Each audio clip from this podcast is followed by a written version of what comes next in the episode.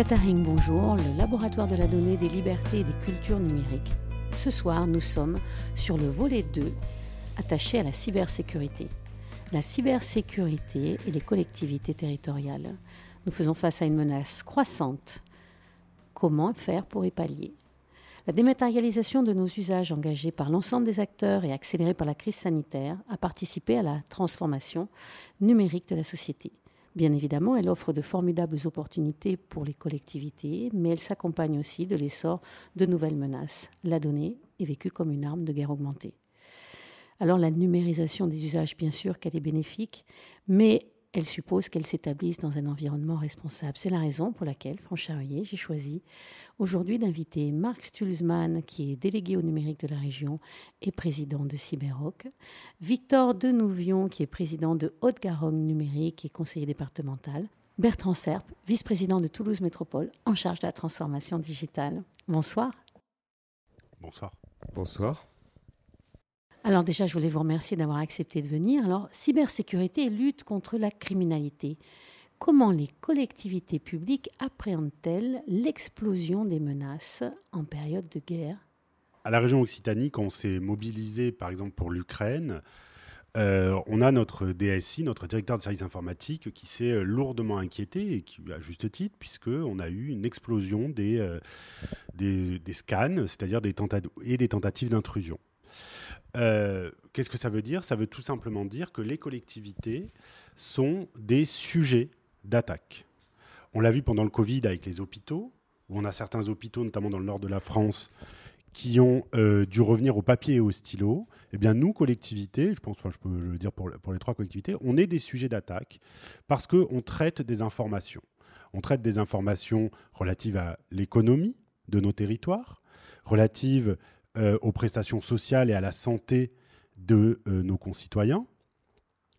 Et donc, en période de guerre et même en période classique, entre guillemets, ou en période normale, on est au premier rang des menaces cyber. Alors, comment la métropole euh, toulousaine, qui s'est fixée des ambitions économiques pour 2026, répond-elle à cette explosion des cybermenaces? Alors, d'abord, merci beaucoup de, nous avoir invités, de m'avoir invité sur cette cette émission. Euh, la métropole toulousaine, comme toutes les grandes métropoles françaises, bien sûr, elle, est soumise, c'est bien d'être dit par la région, à des attaques euh, régulières. Il y a des outils, effectivement, qui peuvent euh, parer à, toutes ces attaques et qui sont mis en place techniquement au, niveau, au niveau de la métropole. L'enjeu, il est quand même, bien sûr, au niveau des données. Et sur les data, nous avons une ambition à hein, Toulouse Métropole, c'est de travailler avec, sur la cybersécurité, notamment, avec la création création euh, d'un grand centre euh, européen qui euh, tiendra place au, niveau du, du projet Kramatabio, près de la gare de, Toulouse, où nous allons consacrer 65 millions d'euros pour pouvoir effectivement travailler sur ces sujets de data, données et de cybersécurité. Et ça, c'est un, un projet majeur dans un quartier qui va devenir numérique, dédié, avec 50 000 mètres carrés, avec à la fois de la recherche, de l'innovation et puis des startups. Et, tout ça va permettre effectivement de travailler sur ces sujets qui sont aujourd'hui euh, éminemment très importants à la fois pour euh, les collectivités, mais aussi pour les citoyens, les habitants, les familles, les enfants. Euh, on pourra évoquer notamment le sujet du cyberharcèlement qui est aussi fait partie de la position, des positions des métropoles, notamment sur, sur des sujets qui concernent tout un chacun. Donc finalement, ce que vous êtes en train de nous dire tous les deux, enfin, c'est que la première des réponses, c'est la sensibilisation. Euh, c'est la raison pour laquelle je souhaite que Victor nous réponde dans sa qualité de président de Haute-Garonne numérique. Que fait le département sur la sensibilisation dans le prolongement des actions que l'on vient d'entendre de Toulouse Métropole? D'ailleurs, d'abord, il faut faire le, distinguo euh, entre l'action du conseil départemental, euh, donc qui n'a pas, d'ailleurs, comme les autres collectivités, de compétences propres en matière de, cybersécurité, et euh, Haute-Garonne Numérique, qui est la structure qui déploie la fibre optique. Parce qu'on parle beaucoup de numérique, euh, la question de l'infrastructure, de savoir comment on amène le numérique le très haut débit eh bien, au domicile ou euh, aux, entreprises, elle, est, primordiale. Il y a quelques semaines, vous parlez de la guerre en, Ukraine, quelques semaines, on parlait, les, journaux parlaient de, Vladimir Poutine qui euh, aurait le pouvoir de couper finalement euh, Internet du monde, de couper, de couper le, très haut débit. nous, c'est pour ça que au conseil départemental et dans d'autres départements d'ailleurs, hein, on a fait le choix d'un réseau public qui pose la question de savoir à qui finalement appartient euh, ce réseau et euh, c'est important finalement qu'on puisse se saisir de, euh, bah, cette, cette question-là et d'avoir notre propre réseau en Haute-Garonne. En tout cas, c'est le rôle de Haute-Garonne numérique. Et pour répondre à la question de, de la sensibilisation, ah ben, il y a plein d'axes et surtout il y a plein d'acteurs concernés. Il y a les entreprises, il y a l'acteur jeune, futurs utilisateurs. Nous, à travers les, collèges au département, on y, on y accède dans ces collèges pour permettre de sensibiliser les, jeunes à, cette question-là. Et euh, bien sûr, il y a les acteurs euh, des collectivités territoriales, puisque le conseil départemental, c'est la structure qui permet d'aider, d'accompagner euh, les collectivités territoriales, notamment les communes, sur, sur ces questions-là de, cybersécurité. Alors moi, je vous, ai, je vous ai invité pour savoir un petit peu où nous en étions au niveau de, du fonctionnement de l'administration numérique. Et je vais vous donner quelques chiffres, parce que c'est toujours important de réagir sur des chiffres. Selon une étude de cybermalveillance.gouv qui date du 17 mai 2022, donc récente, les principaux freins à la sécurité numérique, alors ils ont fait une étude sur les collectivités de moins de 3500 habitants, qui représentent quand même 91% des communes en France. 77% des collectivités ont un parc informatique réduit, moins de 5 postes. 77 externalisent la gestion, donc la problématique de la conformité. 65 pensent que le risque est faible, voire inexistant, ou, plus grave, ne savent pas l'évaluer. Le partage des mots de passe ou le mélange des usages professionnels et personnels sont des usages numériques à risque régulièrement pratiqués. Donc, dans ce que vous nous avez dit tout à l'heure, Victor, Marc et Bertrand, c'est qu'on a d'abord une première problématique de défaut de sensibilisation manifestement, hein, puisque ça concerne pas simplement les collectivités territoriales, je rassure tout le monde, mais également de façon générale les citoyens. Euh, j'ai bien entendu l'effort fait sur les infrastructures, mais on a quand même intrinsèquement une fragilité, c'est pas moi qui le dis, des infrastructures, des collectivités territoriales, avec une vulnérabilité des infrastructures, hein, puisque les cyberattaques ciblant les collectivités ont augmenté de 50% en 2020. On a enfin une problématique, et c'est pour ça que je, je vais reprendre sur ce qu'a dit Bertrand, de compétences numériques des agents territoriaux, et c'est pour ça que la formation est aussi importante, puisqu'on a 25% des agents qui n'ont pas reçu une pratique autonome et qui n'ont pas les compétences, parce qu'on ne peut pas simplement dire, et euh, c'est la grosse problématique de la, question de la cybersécurité, c'est qu'elle ne concerne pas simplement les directeurs des systèmes d'information. C'est-à-dire qu'au plus haut niveau des collectivités, il doit y avoir des actions de sensibilisation. Et ça concerne bien évidemment tous les agents des collectivités territoriales et des citoyens. Donc sensibiliser, c'est primordial. Mais on doit répondre aux menaces par de vraies compétences. C'est pour ça que ça m'intéresse ce que vous avez dit sur le, souhait que vous souhaitiez attirer une grande école du numérique, ainsi que la future agence de la donnée publique territoriale, je crois. Hein. C'est ce qui est euh, un petit peu dans les, euh, dans les tuyaux. Au niveau de la région, sur ces actions de sensibilisation, qu'est-ce qu'on a, Marc, euh, qui a été mis en place? Puisque on le dit, formation en jeu majeur, mais comment elle se traduit cette formation? Quels sont les niveaux de formation? J'ai entendu ce qu'a dit Bertrand pour Toulouse Métropole, j'entends ce que dit euh, Victor pour l'infrastructure. Quelle est la compétence de la région là? Ben, la, compétence en matière de formation de la région, euh, elle est entre guillemets absolue puisque c'est elle qui a la compétence en matière d'enseignement supérieur et de recherche. Donc ça c'est pour la formation euh, auprès des concitoyens. On a une vraie ambition en matière de cybersécurité. Il faut savoir que sur la région Occitanie, chaque année, il nous manque environ 3000 personnes en matière de numérique et de cybersécurité. On a donc favorisé euh, l'éclosion et le développement de campus innovants. Euh, la semaine dernière, j'étais à Perpignan pour inaugurer une école 42, une école du numérique sur ces questions. Euh, on a des écoles à peu près similaires qui se montent un peu partout dans les 13 départements de la région Occitanie.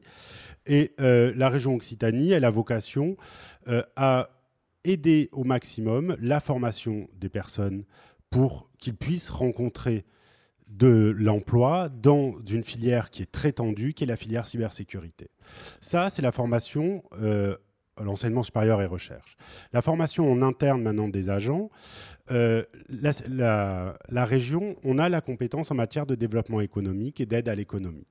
Et ça, ça veut dire quoi? Ça veut dire que tous nos agents sont mobilisés sur les questions économiques. sur un laps de temps de 5 ans, 50% des entreprises feront l'objet d'une cyberattaque. Et sur ces 50% d'entreprises, 50% ne s'en relèveront pas. Ça veut dire qu'à 5 ans, si on n'y fait pas attention, 25% de nos subventions tombent dans le vide à cause des problématiques de cybersécurité. Et ça, tous les agents de la région ont été formés là-dessus, ont eu euh, euh, des alertes là-dessus. Et la question de la cybersécurité, comme le dit la présidente Carole Delga, euh, l'action de la cybersécurité, ce n'est pas une question de numérique, c'est la question de l'avenir de toutes les filières. Alors, on perçoit souvent, là vous êtes en train de nous parler en creux de cybersécurité by design, on perçoit en général la cybersécurité comme un manque de souveraineté, notamment euh, sur un échelon supranational. Est-ce que c'est la bonne approche? Parce qu'on nous dit, attention, euh, voilà, la plupart des projets questions, je pense vraiment aux infrastructures, dans ce que vous avez dit, j'entends, il y a le campus, j'entends, il y a une formation, euh, mais les cyber-risques augmentent. Euh, quand on voit ce qui est arrivé à la petite commune de Chalon-sur-Saône, qui a dû exposer, je crois, un budget de plus de 500 000 euros post euh, vulnérabilité, faille de sécurité pour essayer de se reconstruire. Tout le monde n'a pas ce type de moyens-là. Donc il y a une première problématique d'un manque de moyens, déficit de moyens, même si on essaie de maîtriser les infrastructures. Est-ce qu'il ne faut pas essayer d'aller un petit peu au-dessus, c'est-à-dire un niveau européen sur les questions. Est-ce qu'il ne faudrait pas réussir à avoir des critères communs européens en termes de cybersécurité? Qu'est-ce que tu en penses, toi qui as été euh, justement, tu as travaillé sur les questions européennes, sur la question? Oui, euh, vous avez parfaitement raison. Il faut effectivement, euh, je pense, avoir un cadre européen, mais il y a déjà euh, effectivement des réflexions là-dessus pour essayer d'organiser ces sujets à la fois en lien avec les collectivités territoriales, parce que les, données, en fait, elles sont, elles sont là au plus près des citoyens, et l'État qui est aussi un vecteur intermédiaire qui, va, qui va permettre effectivement de, donner les, grandes, les grandes orientations à ce sujet. sur l'histoire de la de la donnée, puisque c'est le sujet finalement, hein, la donnée et puis euh, comment sécuriser ces données. Euh, l'idée aussi euh, que, nous avions, que nous avons à travers cette agence de la donnée, c'est de pouvoir travailler à la fois avec les partenariats publics-privés sur comment, à partir des données publiques, donc anonymisées, sécurisées, par les collectivités, avec les groupes, les grands groupes et les, les PME et les ETI locales, voire régionales, pouvoir créer créer les services publics de, la donnée demain pour les citoyens, euh, avec euh, bien sûr dans l'idée euh, de pouvoir travailler sur la monétisation finalement de ces données et la gratuité pour le citoyen pour créer des services publics. Et ça, euh, ça demande effectivement euh, beaucoup de, prudence, beaucoup de, réflexion et de pouvoir légiférer aussi pour pouvoir euh, mettre en place cette agence de la donnée que nous avons l'intention de mettre en place à Toulouse pour être une des premières métropoles en France en lien effectivement avec ce que fait l'Europe et l'État, une métropole européenne sur les sujets de de, ces sujets de, la monétisation de la donnée. Alors on a souvent l'impression qu'on assiste à un millefeuille euh, d'organisations avec euh, pléthore d'agences euh, maintenant du numérique, de la donnée, de la cybersécurité. Moi, je vous ai interrogé tous les trois sur le, de manière très pragmatique. Est-ce qu'il faut encourager la mise en place, Bertrand vient d'y répondre pour partie, d'un vrai plan d'investissement européen sur les infrastructures, notamment sur le cloud souverain, GaiaX, etc., puisqu'on doit tous aider au développement de start-up, de PME qui se branchent euh, sur l'open data, puisque la, donnée, pour ceux qui nous suivent, on doit le vivre comme un terreau sur lequel on va implanter de nouveaux services, et toute la nouvelle réglementation qui est en train d'émerger est autour de ce bac à sable. Euh, donc on est dans un bac à sable réglementaire assez complexe mais simplement après la sensibilisation aux cybermenaces, après tout un tas d'agences euh, qui, sont en train d'éclore, est-ce qu'il n'est pas le temps d'envisager une phase de concertation, de coopération entre les acteurs économiques de l'écosystème, avec bien sûr le moteur européen, mais, mais vous au niveau euh, justement territorial, notre belle région de l'Occitanie, qu'est-ce que, quels seraient les axes pour vous prioritaires à approfondir? J'ai bien entendu le pour ceux qui nous écoutent, encore une fois, les, spécificités de chacun, infrastructure pour le département. Là, au niveau de, Toulouse Métropole, mais les ambitions en termes d'agence de la donnée, de campus, euh, du campus cyber euh, autour de la gare Matabio, de la région, qui a une compétence économique euh, on va dire, qui est intrinsèque et autour des enjeux de cybersécurité avec le, avec le développement de Cyberrock, les CECIR, etc. Cette coopération pour permettre l'émergence de, euh, on va dire, d'une vraie dynamique de la cybersécurité et en même temps que ce soit un terreau, puisqu'on parle de confiance, comment vous pourriez euh, travailler ensemble? Parce que c'est ça qui nous intéresse, parce qu'il n'y a rien de plus facile à attaquer que euh, ceux qui ne travaillent pas ensemble. Comment ça marche pour vous faire travailler ensemble? Avec vos sensibilités très diverses, bien évidemment on rentre dans le dur. on, rentre complètement dans le dur. Et puis, euh, vous l'avez rappelé, le millefeuille euh, n'est pas sans rappeler le millefeuille territorial euh, avec une multitude de satellites en plus des collectivités. Bah, quand je vois Samsung qui va dépenser 330 milliards sur des infrastructures, sur des semi-conducteurs, et que nous, on en est à 1,7 milliard pour la cybersécurité, je pense que je ne me trompe pas en vous posant des questions qui me semblent essentielles, les critères communs européens et la phase de concertation et de coopération entre acteurs économiques natifs d'une belle région, parce que la cybersécurité, c'est aussi augmenter et renforcer la compétitivité de nos territoires. Donc comment vous allez pouvoir travailler ensemble? Complètement. Alors juste peut-être, euh, euh, on parlait de souveraineté euh, du numérique. alors je ne suis pas du même parti politique que notre gouvernement, mais le, signal envoyé aujourd'hui en créant un ministère de la souveraineté du numérique, il n'est pas neutre et il est, il est synonyme aussi d'une dynamique qui veut être euh, enclenchée au niveau de, au niveau de l'État. Je pense que la, question, est, il faut, il faut s'en saisir sur le plan européen, c'est sûr. Il y a aujourd'hui un flou total euh, en droit international sur la question de cyber, cybersécurité. Euh, il faut aussi regarder ce qui se fait dans d'autres pays qui sont en avance sur, sur ces questions-là, notamment les pays de les pays de l'Est, sur la question de la, de la, cybersécurité. Alors, prendre un exemple de l'articulation entre collectivités. il y a quelques années, on a parlé de l'open data qui s'est développé pour les communes pour les collectivités. Et euh, c'est vrai que les communes, euh, l'open data, euh, quand on, est, a une commune de 1000 habitants avec un ou deux ou trois agents au service administratif, concrètement, comment ça marche pour mettre les données de manière sécurisée, accessible au public? Donc le conseil départemental a, créé une, espèce de structure d'aide qui permet eh ben, de de mettre à disposition des agents du département pour euh, aider les, collectivités à, eh bien, à, cette, euh, à cette open data. Mais euh, plus, plus largement, aujourd'hui, on va vers une dématérialisation des, services. aujourd'hui, quand on dépose un permis de construire depuis le 1er janvier 2022, euh, on ne le dépose. Pas de permis de construire à ah. Toulouse. pas de permis de construire, mais on, on, peut le déposer de manière dématérialisée. Alors aujourd'hui, ça marche, mais derrière, euh, nous qui avons la compétence au département de l'archivage, euh, quand c'est du papier, c'est facile. On archive, on peut s'en resservir. mais Victor, on a le rapport Botorel là-dessus. Le rapport Botorel, excusez-moi Victor, mais le rapport Botorel est particulièrement clair sur les difficultés pour les collectivités de s'emparer des enjeux de l'open data pour des questions de moyens, pour des questions euh, financières, pour des questions aussi de compréhension. Euh, et puis ensuite, on est loin du choc de, simplification, hein, euh, malheureusement. C'est-à-dire qu'on nous a fait la promesse d'un État plateforme, on a numérosé la bureaucratie, mais on, est loin de l'avoir simplifié. Euh, Marc, toi qui es avocat, tu vas quand même être un peu plus fluide sur les questions justement de souveraineté. J'aimerais bien avoir une fluide. Ben oui. Est-ce que tu pourrais nous donner un éclairage technique? Sur, les, euh, sur ce qui vient d'être avant De, avant de, donner un éclairage technique, je pense que euh, déjà nos, collectivités travaillent ensemble. Je pense que la, région euh, participe au financement de, de, Haute-Garonne numérique, par exemple. Et il me semble que la métropole a fait partie d'Occitanie Data. De, il en fait toujours partie d'ailleurs. Hein. Voilà, Occitanie Data qui donc est devenu Equita. Membre fondateur d'Equidia.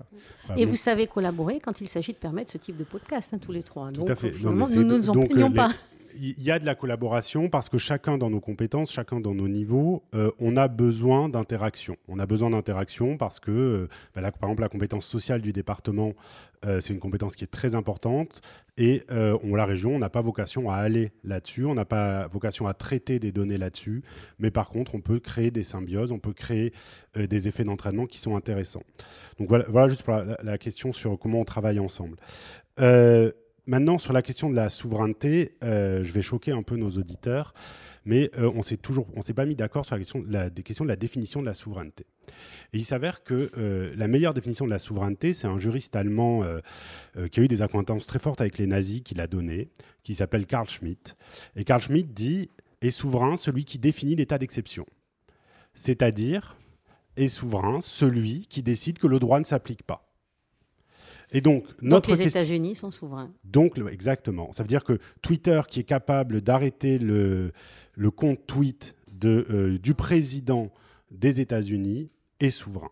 Et notre question de la souveraineté en tant que pour les collectivités territoriales, elle est là. Comment on est souverain? C'est-à-dire comment on fait en sorte que personne ne puisse nous dire que l'autre droit ne s'applique pas? C'est-à-dire la question de l'extraterritorialité du droit américain et de notre vassalisation non seulement à des infrastructures américaines, mais également à une législation notamment dite de surveillance, qui a vocation à ouvrir beaucoup de sociétés, puisqu'on ne raisonne plus en termes de localisation, mais aujourd'hui de nationalité. Qui est votre associé Est-il de nationalité américaine ou nationalité chinoise d'ailleurs? Et les lois de surveillance des pays ont vocation à ouvrir les boîtes noires des entreprises.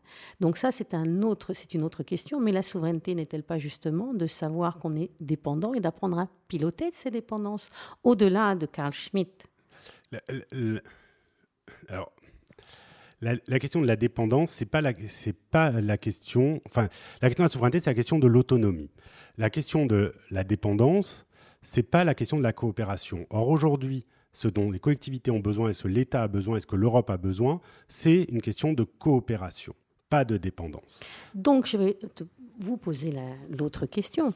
Donc, si l'Europe a besoin de coopération, notamment au moment où elle est en train de nous faire un millefeuille de législation incompréhensible entre le DSA, Digital Service Act, DMA, Data Act, et où la vraie question va être la question du dumping législatif et de qui sera le régulateur de toutes les autorités administratives. Qui va régner? Qui va gagner le game? Qui va attirer à lui les entreprises avec une législation plutôt souple? C'est toujours une question de colonne vertébrale, la souveraineté, si je résume. Alors, en fait, on sait déjà qui a gagné le game, puisqu'il y a de très très bons cabinets d'avocats qui ont monté des bureaux en Grande-Bretagne, puisque suite au Brexit, il était plus intéressant pour eux en matière de données de euh, d'amener leurs clients anglais sur ces thématiques-là. Je ne citerai aucun nom, bien sûr, de ces cabinets d'avocats. on le sait, mais on a également la Suisse qui est très très accueillante sur notamment toutes les technologies de DAO. Euh, tout ce qui va concerner la décentralisation de l'information et les technologies de blockchain. Est-ce qu'on n'est pas en train de perdre le match là? Moi, je, je, répondre de façon assez pragmatique à cette question. C'est que pour moi, la souveraineté, elle est déjà euh, difficile à avoir. Euh, et, j'ai envie de dire, je suis un peu pessimiste. Le match est un peu perdu d'avance. Alors, c'est un combat de juriste sûrement euh, très intéressant. Mais pour revenir d'une façon euh, très pragmatique, je crois que la souveraineté numérique, elle sera avec l'innovation. si on arrive à être innovant dans le domaine de la data et de la donnée et à créer des nouveaux usages et de nouveaux services et de pouvoir ainsi mettre au cœur des citoyens la data, la donnée, parce qu'aujourd'hui, on est régi, toutes nos vies sont régies par, par la donnée, et qu'on sache effectivement comment essayer de trouver euh, euh, des solutions pour développer euh, nos entreprises, pour développer notre façon de communiquer vis-à-vis des citoyens, vis-à-vis de tout simplement du monde. L'innovation est le cœur de notre souveraineté. Et si on, on, arrive à avoir une innovation performante, ce qui nécessite effectivement de nombreux moyens, à la fois financiers, humains et intellectuels, on a tous ces moyens-là. Donc l'Europe pourra effectivement acquérir avec le droit une souveraineté totale numérique par rapport à la concurrence le droit internationale. Est une, le droit est une arme de guerre, Bertrand. Tout à fait. Et, aujourd'hui, on le voit avec beaucoup d'acuité. Finalement, lorsque je, vous entends tous les trois, je me dis, bon, on va favoriser l'émergence de nouveaux systèmes grâce à une innovation responsable et une compréhension, j'espère, de la réglementation. Mais euh, aujourd'hui, cet écosystème, il, euh, il s'essouffle. On a une crise qui va arriver. ce dont il faut se satisfaire sur le terrain de l'Occitanie, et c'est là-dessus que j'essaye de vous amener, c'est le fait que vous avez chacun euh, dans votre domaine, chacun dans votre spécificité, des engagements extrêmement forts, je trouve, et innovants en termes de numérique. Nous devenons une région très très attractive, non seulement du fait du tissu industriel que nous avons, l'aéronautique, etc. Mais on ne parle que de cela, mais en réalité, dans le domaine des données de santé, avec le cancéropole, avec euh, Montpellier, qui est extrêmement fort sur toutes les données de santé et tout l'écosystème euh, qui, est autour de cela, est-ce qu'il n'y a pas aussi la possibilité pour nous euh, d'aider cet écosystème et surtout de le conserver. Parce qu'il y a un constat, c'est qu'on finance beaucoup de start-up, mais ces start-up, on, on, les aide, hein, on les incube, on les fait monter en gamme, et puis ensuite elles s'en vont.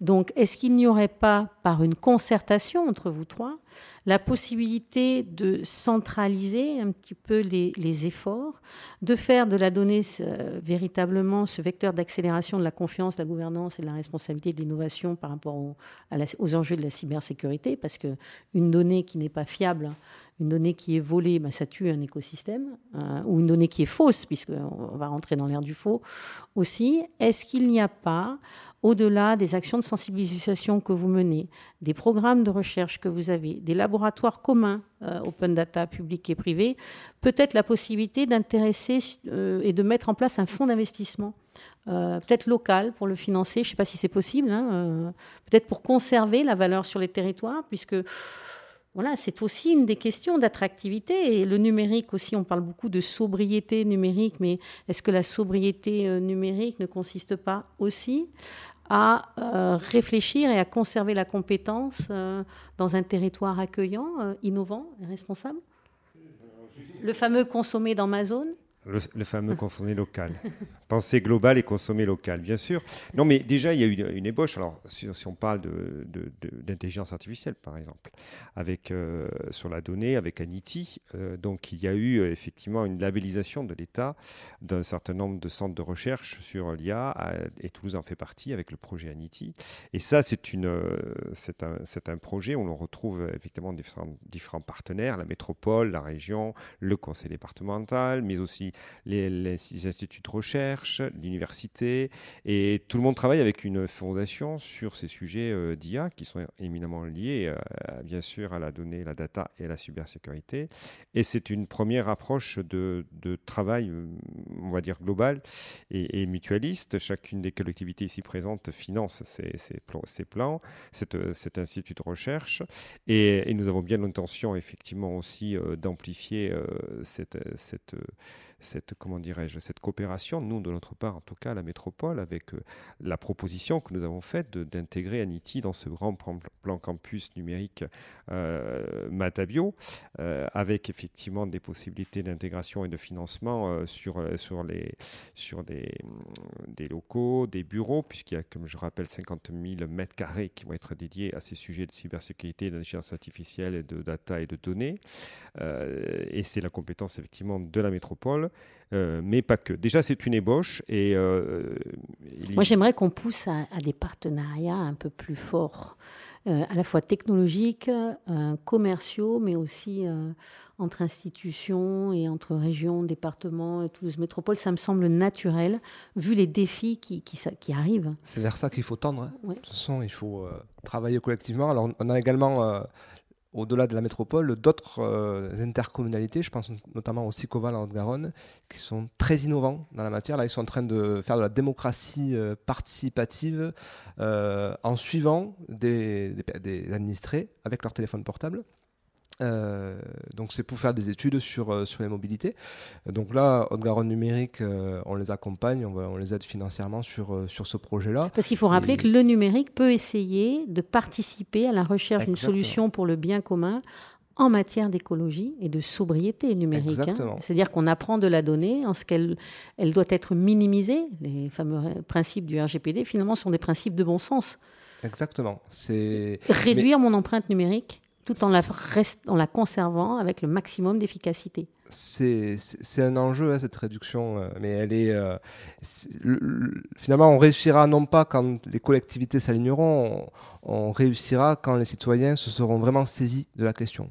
Aujourd'hui, euh, citoyens, Internet marche, je vais sur Internet, je, fais enregistrer mes mots de passe par, par Google, ça marche très bien, c'est pratique, je ne me pose pas la question ni de la sobriété numérique, ni euh, de la cybersécurité. Et c'est quand on arrivera, la collectivité, à œuvrer pour que les citoyens s'empartent de question. Mais les usagers vont devenir au sort, c'est-à-dire qu'on assiste au centre, c'est-à-dire qu'on assiste à un basculement du rapport de force. C'est Dominique Cardon qui le dit.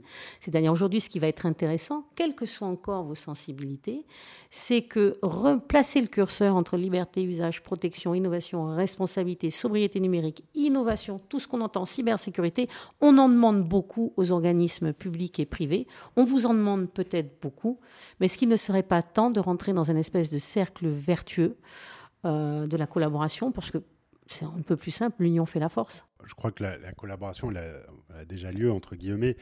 Euh, maintenant, euh, la question, c'est qu'on a des collaborations autour de projets.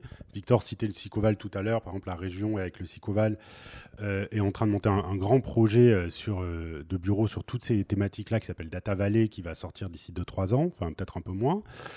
mais ce que vous, vous visez, c'est une collaboration avant même le projet.